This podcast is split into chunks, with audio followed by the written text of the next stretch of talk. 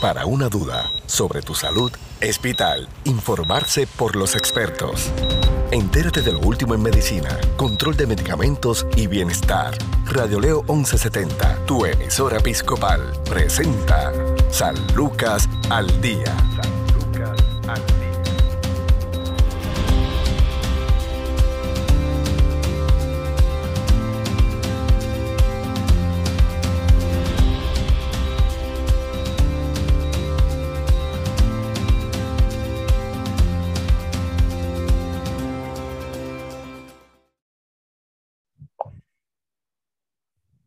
Saludos amigos, les saluda la periodista Sandra Torres Guzmán en San Lucas al día, el programa del Sistema de Salud Episcopal. Hoy nos acompaña el doctor Edwin Molina, fellow de cardiología en San Lucas. Saludos, doctor. Saludos, Sandra. Gusto nuevamente estar contigo aquí en tu programa. Igualmente, doctor. Vamos a hablar hoy sobre la angina de pecho. Conocer, ¿verdad?, cuáles son las posibles causas. Entiendo que hay tres tipos, ¿verdad?, de, en la clasificación de la angina. Sí, correcto. La angina de pecho es un diagnóstico sumamente común, es un diagnóstico de todos los días. Todos los días tenemos pacientes que, que vienen con la queja de, de, angina. Y hay tres tipos, como bien dijiste. Eh, tenemos la angina estable, la angina inestable y la angina por vasoespasmo. Eh, pero antes de eso, angina de pecho lo que significa o qué implica, pues es dolor de pecho. Angina es dolor. El paciente que tiene angina eh, es la palabra bonita o, la palabra médica para decir tengo dolor de pecho. Y esa es la palabra. Angina significa dolor. Ok, y entonces, ¿cómo, ¿por qué sucede la angina? ¿Qué es lo que ocasiona esta, esta condición? Bueno, la angina de pecho lo que está pasando es que al igual que un paciente que puede eventualmente llegar a tener un infarto, hay simplemente un desbalance entre el, el, consumo de oxígeno que tiene el músculo versus el flujo de sangre que le llega. Es decir, yo tengo ahora mismo, el corazón mío está sometido a, a, un estrés, a un consumo alto de oxígeno, pero no hay una suficiente sangre llevando para suplir esa demanda. Cuando ocurre ese desbalance, ahí es que ocurre el dolor. El músculo duele o el corazón duele. ¿Por qué? Porque tiene falta de oxigenación a causa de que no hay, el flujo sanguíneo no está llegando correctamente hacia el músculo del corazón, ya sea porque hay una obstrucción eh, por placas de colesterol o sea porque hay un espasmo en las arterias, como es una de las variantes de la angina. Las personas eh, que están más susceptibles a desarrollarlo, ¿quiénes son? ¿Y qué edad? Bueno, lo, más común de la angina de pecho eh, ocurre, es más común en mujeres, eh, aproximadamente 1.7 veces a uno de los hombres.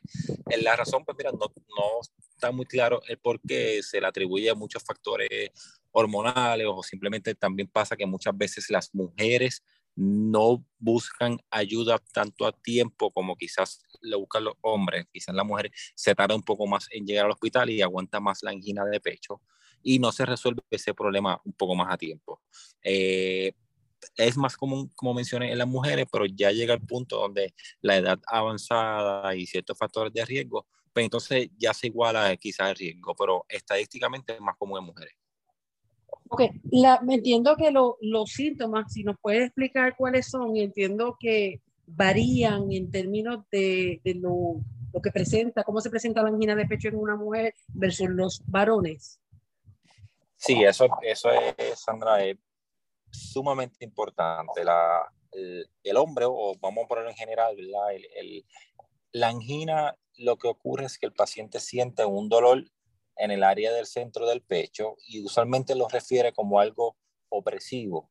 Creo que lo habíamos hablado anteriormente, un paciente con un dolor de pecho cuando es dolor del, del corazón de verdad, el dolor lo, lo refiere como como si estuviera un puño apretando el pecho, como si hay gente que dice, ah, tengo un elefante sentado en mi pecho, y la sensación es opresión.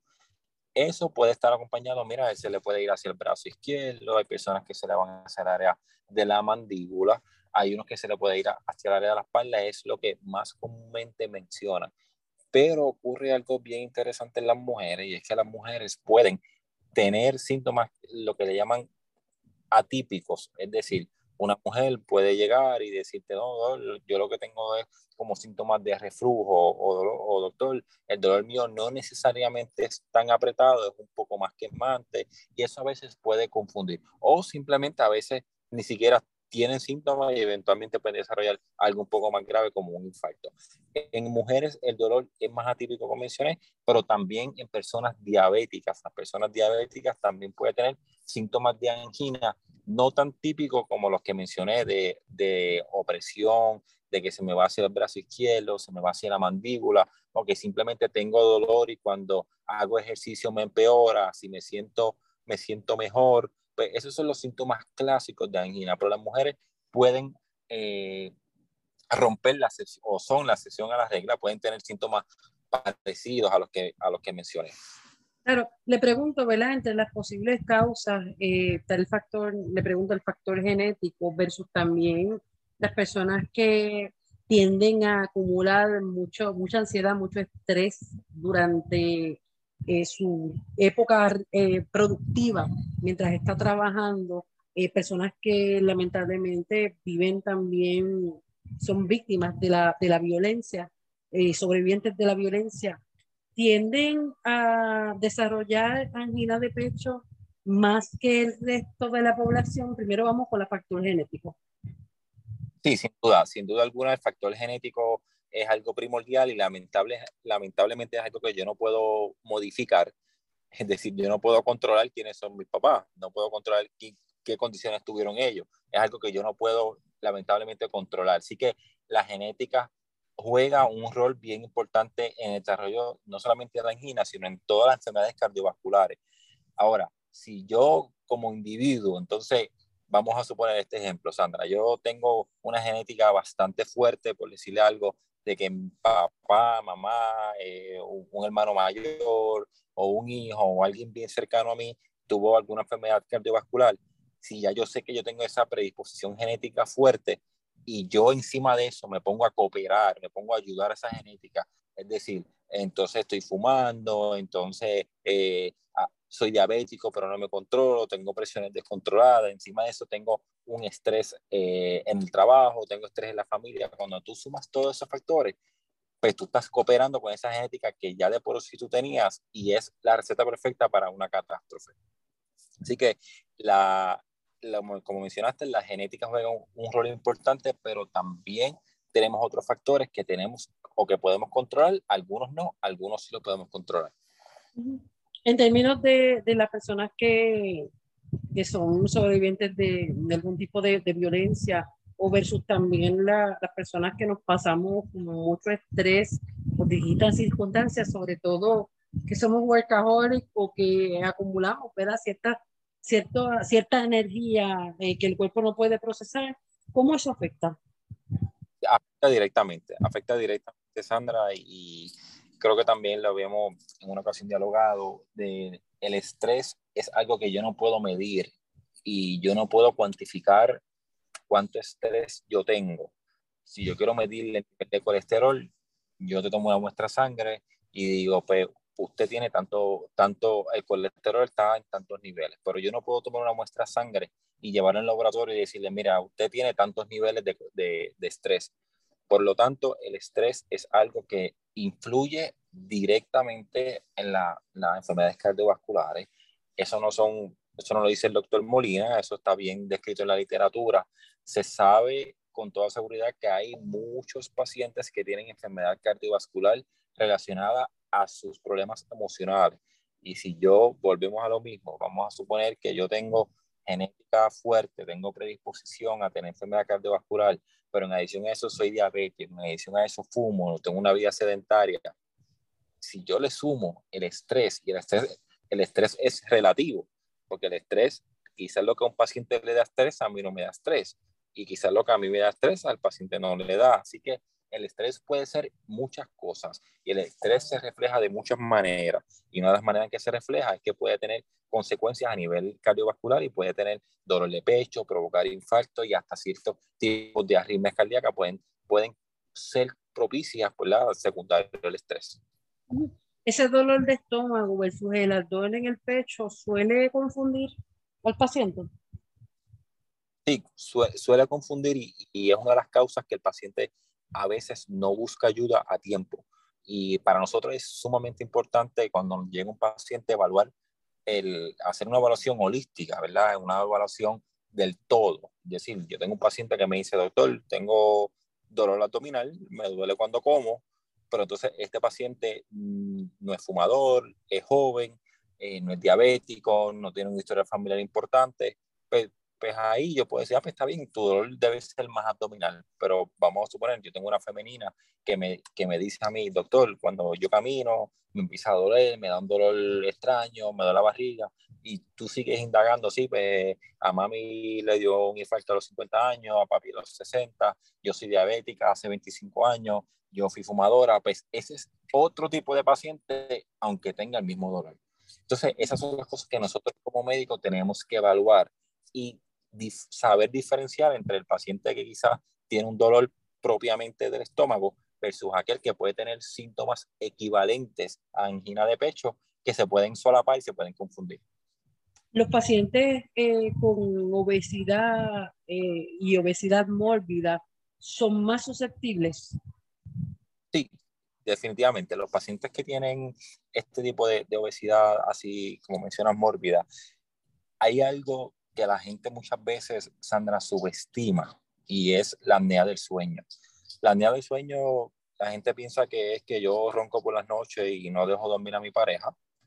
Eh, la apnea del sueño es una condición que cada vez se está conociendo más, se está estudiando más, se está cada día siendo más importante en el desarrollo de enfermedades. El paciente que tiene apnea del sueño, ya sea porque es obeso, porque tiene una vida sedentaria, este paciente tiene un riesgo directo a tener enfermedades cardiovasculares y desarrollar infarto. Y yo los estamos viendo, yo los he visto, lo estamos viendo, pacientes jóvenes de apenas sus 40 años, 40 años bajitos, que llegan con infartos, pero son pacientes obesos, con apnea del sueño, que no han sido tratados apropiadamente, es que eventualmente, lamentablemente, pagan las consecuencias. Claro, y en ese sentido también tenemos que, que mirar cuál es la, la, dieta actual. Mucha, mucha grasa, no tan solo eso, sino versus lo que comían tal vez en nuestros abuelos o nosotros mismos cuando éramos más pequeños.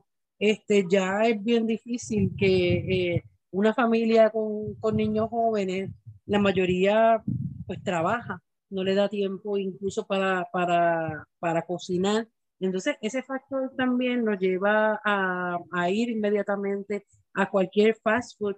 Eh, toda esta picadera que se suele también comprar y consumir en estos meses, por ejemplo, de verano, por los muchachos cuando están en la casa y hasta las mismas personas cuando estamos trabajando también en la casa, se desarrolla también un poco de ansiedad. Eh, unos no comen, entonces otros comen de más. Eh, así que eh, es una situación que tenemos que también sopesar porque no es la misma alimentación.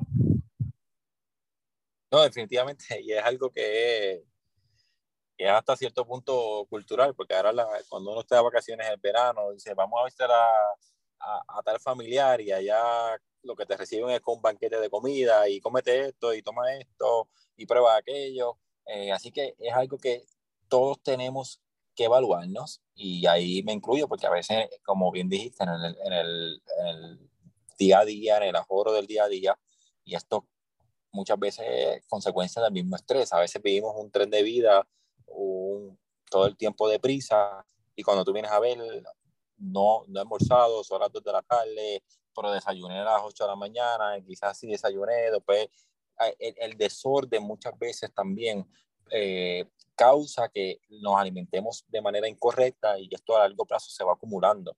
Quizás hoy yo comí erróneamente, pero si lo sigo haciendo, eso es un efecto acumulativo y después cuando llegamos a los 40 o los 50 años empezamos a ver las consecuencias de lo que hicimos cuando éramos más jóvenes. Sí, definitivamente, doctor. En términos de, de lo que son las clasificaciones de la angina de pecho, eh, ¿cómo podemos diferenciarlas? Ah, la mencioné ahorita que la clasificación era una angina estable, inestable y la que es causada por vasospasmo principalmente. La angina la angina estable es aquella angina en la que cuando yo yo camino, yo hago algún tipo de, de, esfuerzo o de ejercicio, pues entonces me provoca los síntomas. Esa es la, la famosa angina estable, la que cuando estoy en algún tipo de actividad física me causa dolor. Esa es la estable. La que es inestable es la angina de pecho, que no importa si yo estoy en actividad física o estoy en reposo, me da dolor. Es decir, yo estoy viendo televisión y en momento me comenzó un dolor de pecho. No se supone que si yo estoy tranquilo, tenga dolor de pecho. Probablemente el paciente que cuando, ah, doctor, me, estaba trabajando en la finca, y eso es algo bien común que lo veo frecuentemente, yo estuve trabajando en la finca y allá mientras estaba haciendo, eh, haciendo ejercicio, pues me dio dolor. Pues esa es estable, la que yo estoy al descanso es inestable.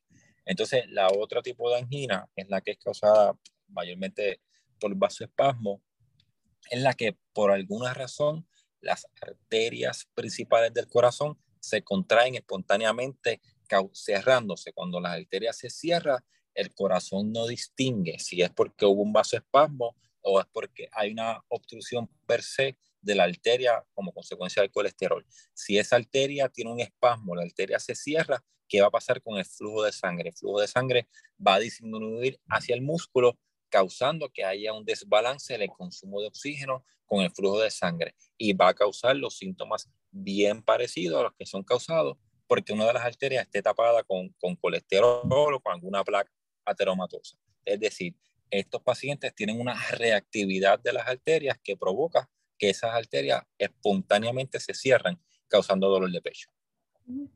Doctor, ¿cómo se diagnostica una angina de pecho? El diagnóstico principalmente es clínico. El paciente te llega, y es un diagnóstico de esos que hacemos clínico. Clínico es decir, que cuando yo examino a mi paciente, yo lo evalúo, yo lo escucho, hago la historia, hago mi examen físico, yo puedo determinar que el paciente tiene angina de pecho ya sea estable. Y es un diagnóstico mayormente clínico. Muchas veces sí, tú puedes hacer un electrocardiograma. En el electrocardiograma lo que vas a encontrar son hallazgos de si hay cambios o no de algún infarto más severo que otro. Es decir, si yo tengo un, electrocardiograma que lo utilicé para la angina de pecho, yo puedo utilizar un electrocardiograma para saber si ese paciente en ese momento necesita una intervención o no. Otra herramienta que debemos utilizar, podemos hacer ecocardiogramas para ver si el ecocardiograma tenemos pacientes que tienen la función del corazón disminuida o si esta angina de pecho está causando que alguna de las paredes del corazón se contraiga de manera inadecuada. Así que el diagnóstico precisamente lo damos clínico, aunque utilizamos ciertas herramientas para sustentar lo que habíamos pensado. Claro. Doctor Edwin Molina, vamos a hacer una pausa aquí en San Lucas al día. Cuando regresemos, quisiera que nos hable y después del diagnóstico, ¿qué? ¿Cómo se trata eh, esta afección? Y también aprendiendo a vivir con la angina de pecho, porque eso también tenemos que que resaltarlo ya a los pacientes diagnosticados. Hacemos una pausa, en breve continuamos. Tu salud no se detiene, al igual tu programa, San Lucas al Día, por Radio Leo 1170M, tu emisora episcopal. Somos parte de tu vida. La angina de pecho es un tipo de dolor de pecho causado por la reducción del flujo sanguíneo al corazón la angina de pecho es un síntoma de la enfermedad de las arterias coronarias. La angina de pecho también se llama angina pectoris. El dolor de la angina de pecho a menudo se describe como un dolor constructivo, presión, pesadez, opresión o dolor en el pecho. Puede sentir como si tuviera un gran peso apoyado en el pecho. Es posible que la angina sea un dolor nuevo que un proveedor de atención médica deba controlar o un dolor recurrente que desaparece con el tratamiento. Aunque la angina de pecho es bastante común, igualmente puede ser difícil de distinguir de otros tipos de dolor de pecho, como las molestias causadas por la indigestión. Si siente dolor de pecho sin causa aparente, busque atención médica de inmediato. Existen diferentes tipos de angina de pecho. El tipo depende de la causa y de si el reposo o el medicamento alivia los síntomas. Está la angina de pecho estable, que es el tipo más común de angina de pecho. Por lo general ocurre durante la actividad y desaparece con descanso o medicamentos para la angina de pecho. Por ejemplo, es posible que el dolor aquí aparece cuando sube una pendiente a pie o al caminar cuando hace frío sea angina de pecho. El dolor de la angina estable es predecible y suele ser similar a los episodios previos del dolor de pecho. El dolor de pecho suele durar poco tiempo, quizás 5 minutos o menos. Está la angina de pecho inestable, que es una emergencia médica y se produce en reposo, es poco predecible. O bien el dolor por la angina de pecho empeora y se produce con menos esfuerzo físico. Suele ser grave y dura más tiempo que la angina de pecho estable, tal vez 20 minutos o más. El dolor no desaparece con el descanso ni con los medicamentos habituales para la angina de pecho. Si el flujo de sangre no mejora, el corazón se queda sin oxígeno y se produce un ataque cardíaco. La angina de pecho inestable es peligrosa y requiere tratamiento de urgencia. La angina de pecho variante, también llamada angina de pecho metal, no produce debido a una enfermedad de las arterias coronarias. Su causa es un espasmo en las arterias del corazón que se reduce temporalmente el flujo sanguíneo. El principal síntoma de la angina de pecho variante es un dolor de pecho intenso. Suele producirse de forma cíclica, normalmente en reposo y a la noche. Es posible que el dolor se alivie con medicamentos para la angina de pecho. Esta angina de pecho refractaria. Los episodios de esta angina son frecuentes a pesar de una combinación de medicamentos y cambios en el estilo de vida. Los síntomas de la angina de pecho incluyen dolor y molestia en el pecho. El dolor o molestia en el pecho pueden causar las siguientes sensaciones: ardor, inflamación, presión o dolor opresivo. Es posible que también sienta dolor en los brazos, el cuello, la mandíbula, los hombros o la espalda. Otros síntomas de la angina de pecho incluyen mareos, fatiga, náuseas, falta de aire y sudoración. La gravedad, la duración y el tipo de angina de pecho pueden variar. Los síntomas nuevos o diferentes pueden indicar una forma más peligrosa o un ataque cardíaco. El proveedor de atención médica debe evaluar de inmediato los síntomas nuevos o aquellos que empeoraron para poder determinar si tiene angina de pecho estable o inestable. Los síntomas de la angina de pecho en mujeres pueden ser diferentes de los síntomas clásicos de la angina de pecho. Estas diferencias pueden hacer que se retrase la búsqueda del tratamiento. Por ejemplo, el dolor en el pecho es un síntoma común en las mujeres con angina de pecho, pero posiblemente no sea el único síntoma ni el síntoma predominante. Las mujeres también pueden tener síntomas como los siguientes: molestia en el cuello, la mandíbula, los dientes o la espalda, náuseas, falta de aire, dolor pulsante en lugar de presión en el pecho y dolor abdominal. Si el dolor de pecho dura más de unos minutos y no desaparece cuando descansa o cuando toma los medicamentos para la angina de pecho, esto podría indicar que está teniendo un ataque cardíaco. Llame inmediatamente al 911. Esto es San Lucas al Día. Informarse sobre el cuidado de tu salud es sentirse seguro. Continúa su programa de especialistas, San Lucas al Día, también a través de radioleo1170.com.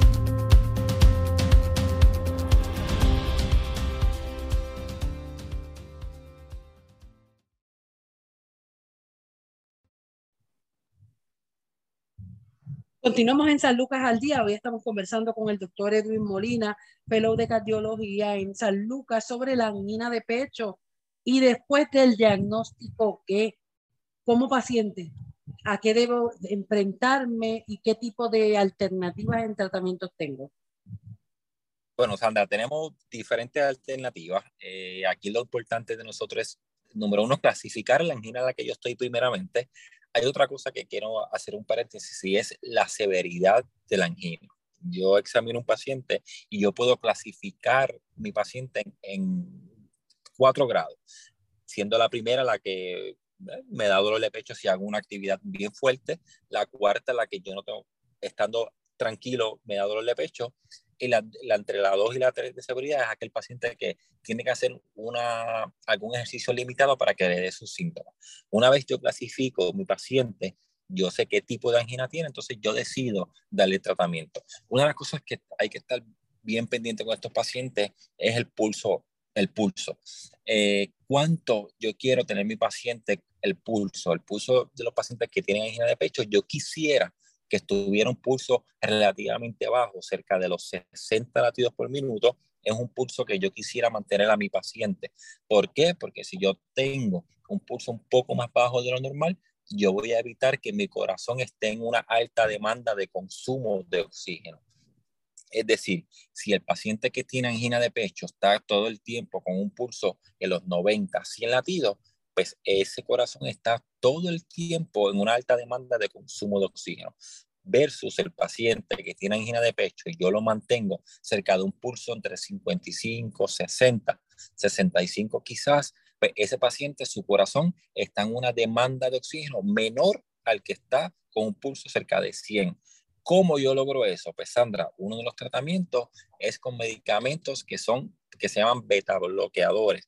Beta bloqueadores son medicamentos que bloquean los receptores beta a nivel corazón. Se escuchan palabras científica, pero simple.